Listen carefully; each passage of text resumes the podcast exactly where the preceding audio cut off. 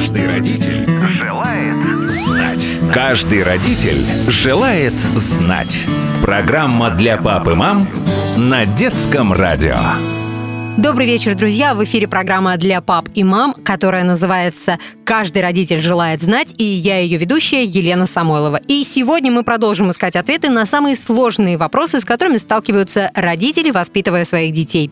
Тема сегодняшнего эфира – «Как помочь своему ребенку стать уверенным в себе». Это очень сложно, но очень важно. И, кстати, может пригодиться и самим родителям. Каждый родитель желает знать. Искать ответ на этот вопрос мы будем вместе с нашим гостем, семейным психологом Ириной Чесновой. Она автор целой серии книг для детей и их родителей. Ирина, добрый вечер. Здравствуйте. Скажите, как же все-таки появляется неуверенность в себе? По-разному, я так думаю. Но э, в том числе все идет и от того, что ребенок, когда он появляется на свет и потом начинает расти, ему много недоступно, он многое не может. И дальше уже включаются и какие-то конституциональные его особенности, и та среда, в которой он растет, и те взрослые, которые его окружают. И это очень индивидуально, это все очень по-разному. Это могут быть и сверхтребования. Правда ли, что основная а, масса комплексов и э, каких-то да, ну, неуверенности в себе, вот с которой потом человек идет по жизни – рождается все-таки в детстве? Или во взрослом возрасте это тоже возможно приобрести? Ну, основное, конечно, это детство и, и юношество. Все, что касается романтической сферы, там, любовной сферы, это в основном, конечно же, все из юношества идет, какие-то там, возможно, неудачи или неуспехи из детства, но это не приговор. Конечно же, мы все в чем-то не уверены. Мы все чего-то боимся мы все где-то чувствуем какой-то тонкий лед, где нам кажется, мы провалимся. Просто он у каждого свой. Если все из детства, все ли корешки уходят в семью? Конечно же, семья – это основное место для социализации, вообще приспособления к жизни ребенка, но ни в коем случае бы мне не хотелось, чтобы родители э, посыпали голову пеплом, в этом случае брали на себя какую-то гиперответственность. Ах, я как-то неправильно себя когда-то повела – ребенок мой теперь не уверен. Вот мне бы не хотелось, чтобы у нас и туда разговор шел, и чтобы родители в эту сторону думали, потому что помимо мамы с папой существуют еще другие близкие родственники, существуют еще детские учреждения типа детского сада, а, э, э, куда ребенок идет, да, потом школа, потом детский коллектив, учителя и так далее. То есть, естественно, он приобретает какой-то опыт.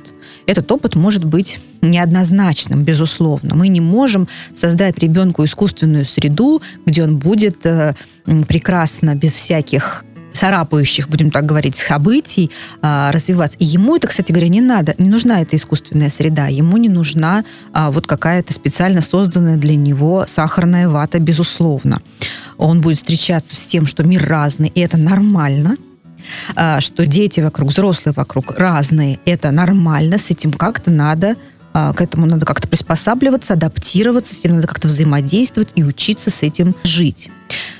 Но семья остается тем местом, которое может смягчить тот стресс, да, который ребенок получает, выходя во внешний мир. И наша задача, как близких взрослых, любящих, не лишить его стресса полностью, а смягчить, условно говоря, да, если этот удар слишком во внешнего мира жесток, и тогда это будет идти на пользу, на то, чтобы ребенок укреплялся, а не на то, чтобы он разрушался. Потому что объяснение, что происходит, а, и как, какое-то решение, как с этим справляться, он переваривает это в вполне хороший опыт, присваивает его себе и дальше с ним идет. Бытует мнение, что вообще главная беда – это недолюбленность. Это действительно так. Вот если человека в детстве не любили, это может быть основной причиной его закомплексованности и неуверенности в себе. Знаете, мне кажется, там все намного, намного сложнее, потому что э, ребенок до конца не верит, что его не любят. Он встречается с каким-то э, отношением к себе – и в любом случае он это не интерпретирует как нелюбовь. Он интерпретирует как некую данность, которая есть, и к которой надо адаптироваться и приспособиться. И э, ребенок, конкретно ребенок, попадая в конкретную семью, э, пытается условно говоря, как, как инопланетянин, вот его забросили, да, куда-то, и он пытается понять, но это на самом деле не очень много времени на то, чтобы понять, куда я попал и как мне э, сделать так, чтобы мое пребывание вот здесь было в том числе очень безопасным. То есть ребенком в первую очередь движет собственная потребность, очень хорошая потребность безопасности. И он будет, используя все свои эволюционные программы, подстраиваться под близкого взрослого так, чтобы ему было максимально безопасно. Вот, поэтому он э, не мыслит категориями, любит меня здесь или не любит. Как сделать так, чтобы мои близкие взрослые давали мне э, эмоциональный отклик, утешение, хоть, хоть как-то ко мне поворачивались, да, но есть разные ситуации, безусловно. А, то есть он будет делать каким-то способом, он будет проверять, что работает, чтобы связь с близким взрослым не прервалась, не потерялась, и ребенок, нам, мы этого мы об этом мало задумываемся, но на самом деле он намного больше заинтересован в этой связи. И он будет делать все, чтобы эта связь сохранялась, развивалась и не прерывалась. А когда он становится подростком? Вот когда он уже не маленький, а когда он подросток?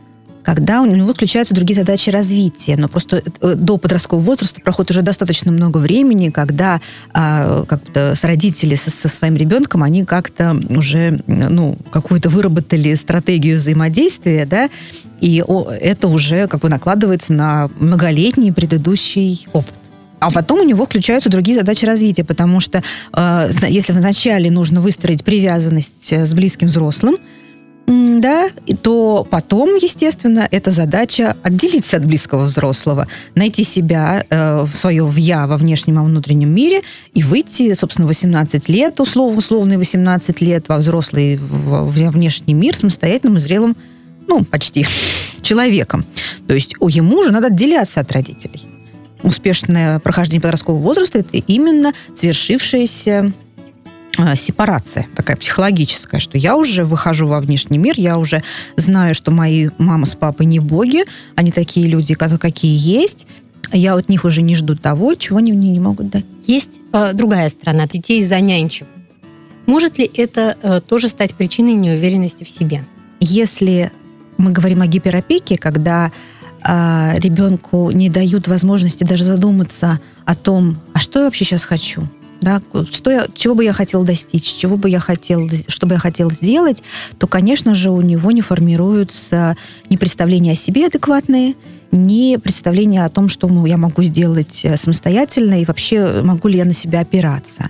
И, конечно же, если э, близкий взрослый был таким костылем, да, все время, на который можно было чуть что опереться, то э, понятно, что это тоже не очень, эта крайность тоже не полезна для ребенка, потому что ему, в принципе, а, нужно переходить от опоры на взрослых к опоре на самого себя. И это делается, естественно, вот весь период детства, да, Сначала я ничего не могу без взрослого, но постепенно, постепенно, постепенно я становлюсь на свои ножки, что-то осваиваю, что-то делаю, и взрослый мне ну, не нужен уже, да, я же должен как-то 18 лет уже сам э, пойти во взрослую жизнь войти, то мне надо с чем-то войти. Мне нужно давайте туда с представлениями о себе, адекватными желательно, да, с навыками самообслуживания, с пониманием, что мне уже никто ничего не должен, и я как-то должен сам себя обеспечивать в самом широком смысле этого слова. Нет, мы можем, конечно, полагаться на родителей в плане какого-то обучения. Сейчас естественно, что детство продлевается, продлевается на период э, учебы, да, детей. Это, ну, как бы, в принципе, считается, что сейчас это норма. Но самообслуживание, понимание того, что я теперь сам сусам и опираюсь на себя, это одно из таких ключевых, один из ключевых моментов взросления. Вот. И э, если мы говорим о каких-то двух полюсах недолюбленности, я как бы я мало что получила от родителей, да, то есть на профессиональном языке это не называется недолюбленностью, это называется, что э, многие потребности ребенка, в том числе в любви, в принятии, в признании, в утешении, в поддержке, не удовлетворялись должным образом. Это на самом деле неудовлетворение базовых таких потребностей, когда ребенок понимает, что ему не особо что и положено в этом мире, да, ему надо полагаться на себя. А чем это одна стратегия. Если я полагаюсь на себя, я э, ничего не жду, да, я не могу, мне сложно попросить о помощи, мне сложно попросить о поддержке, и мне ничего не положено особо в этом мире, и я, наоборот, буду стараться заслуживать любовь других людей через то, чтобы быть им нужным, чтобы о них заботиться, да, там, э, и так далее. Это как бы одна стратегия. Есть другая стратегия, стратегия не то, что мне ничего не положено, а то, что мне очень много чего положено. И дайте я буду это вытребовать э, то понемножками, обидами, может быть, через злость. Застенчивый ребенок ходит в подростковый возраст.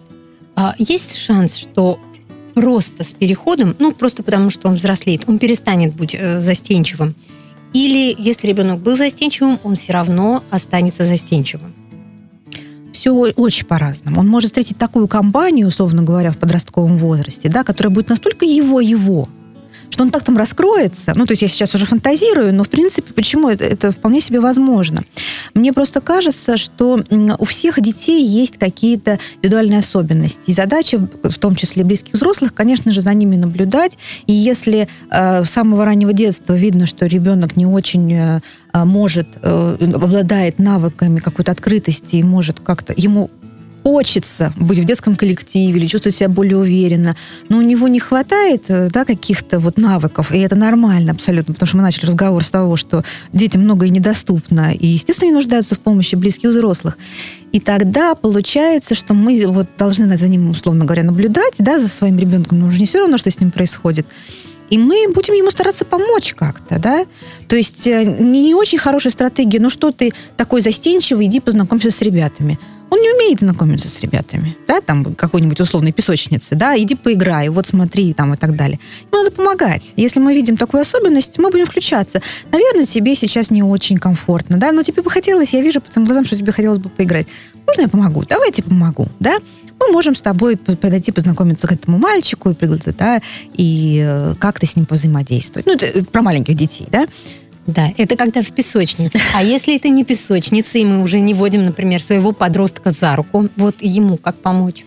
Все зависит от того, насколько у нас с ним сохранилось доверие и контакт. Потому что он будет тем, чем больше контакта и доверия между нами, тем больше он будет открыт нашим словам, и тем больше наши слова будут иметь силу безусловно. Да?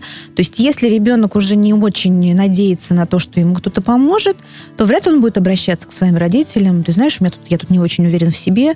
Если мы видим, что ребенку, ребенок в чем-то сомневается или как-то а, мечется, да, или что-то как-то погружен в себя, то мы можем просто это озвучить. Это очень хороший универсальный прием. А, вот, ты сейчас понятно, что ты можешь мне не говорить и можешь мне, ну, можешь мне не открыться. Я как бы не настаиваю, но я вижу, как неравнодушный взрослый, я вижу, что с тобой что-то происходит, и я бы очень хотела тебя поддержать, если это в моих силах. Давай, я, я готова, я могу, мне хочется тебя поддержать. А, но понимаете, в чем дело? Здесь еще вот, если мы говорим про уверенность, да, для меня уверенность это про некий внутренний стержень, формирование его, да, если мы говорим про ребенка, то это строительство этого внутреннего стержня, который наполняется какими-то условными кирпичиками, да, уверенность в себе. Она же изнутри идет. Из чего состоят эти кирпичики? Кирпичики должны состоять из того, что я реально могу. Да? Что я могу? Какие у меня, какой я, какие у меня реальные есть э, качества, умения и так далее.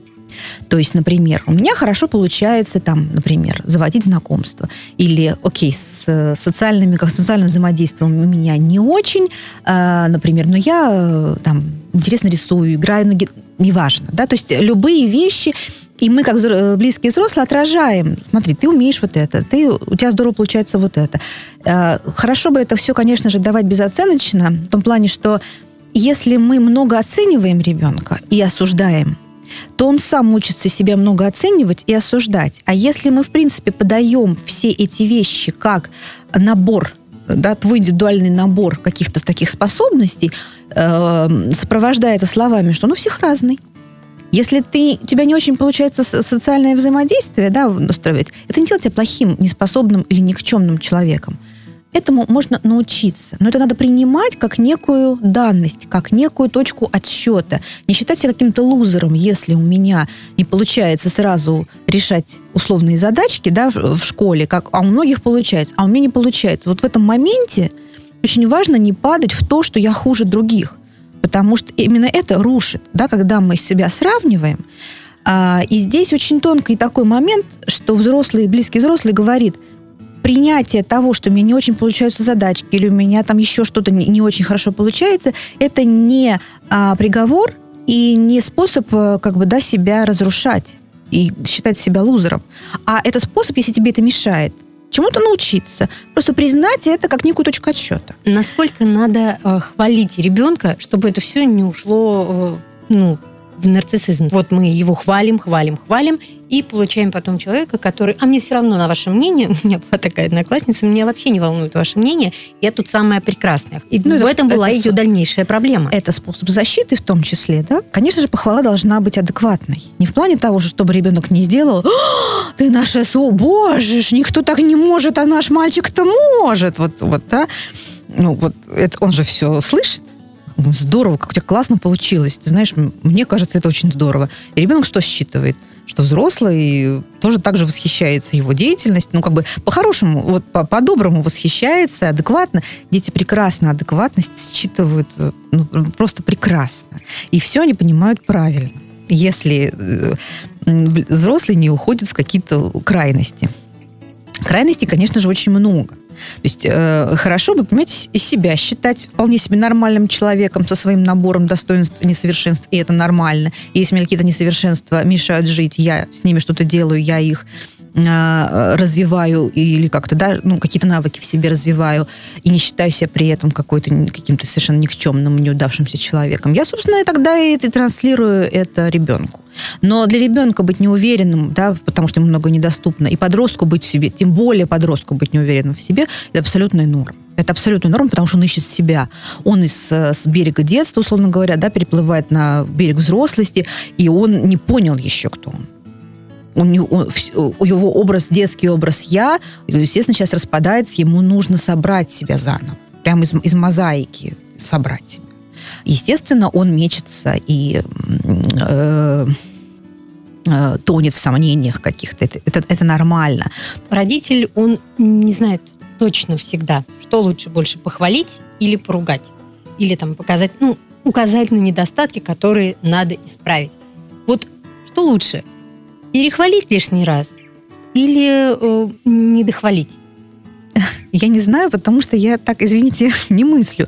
Если у нас получилось если ребенок до этого, условно говоря, с этими задачками, пример привожу, не получались задачки, сейчас получилось.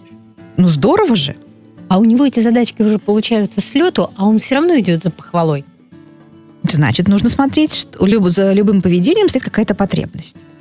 Какая потребность там стоит? У тебя получаются задачки, тебе важно мое мнение. Это мы все озвучиваем ребенку. Можно запросто это сказать. Я считаю, что здесь у тебя все классно получается. Ты, ты, ты здесь молодец.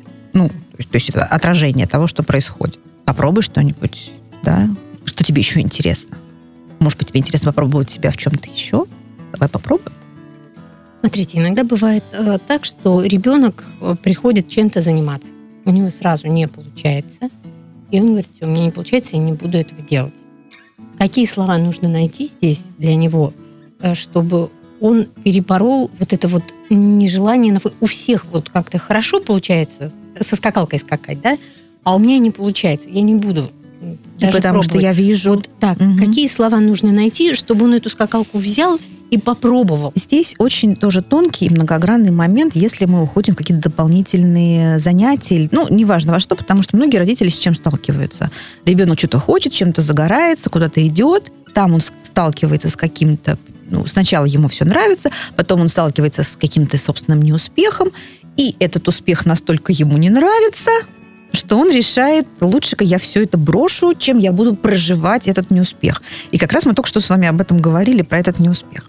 Тут важно э, все-таки э, полагаться на свою родительскую чуткость. Дети это как говорят? Они же не говорят, мам, ты знаешь, я столкнулся с неуспехом, мне, мне сложно его проживать, поэтому туда больше не пойду. Он скажет, нет, я не, не хочу этим заниматься.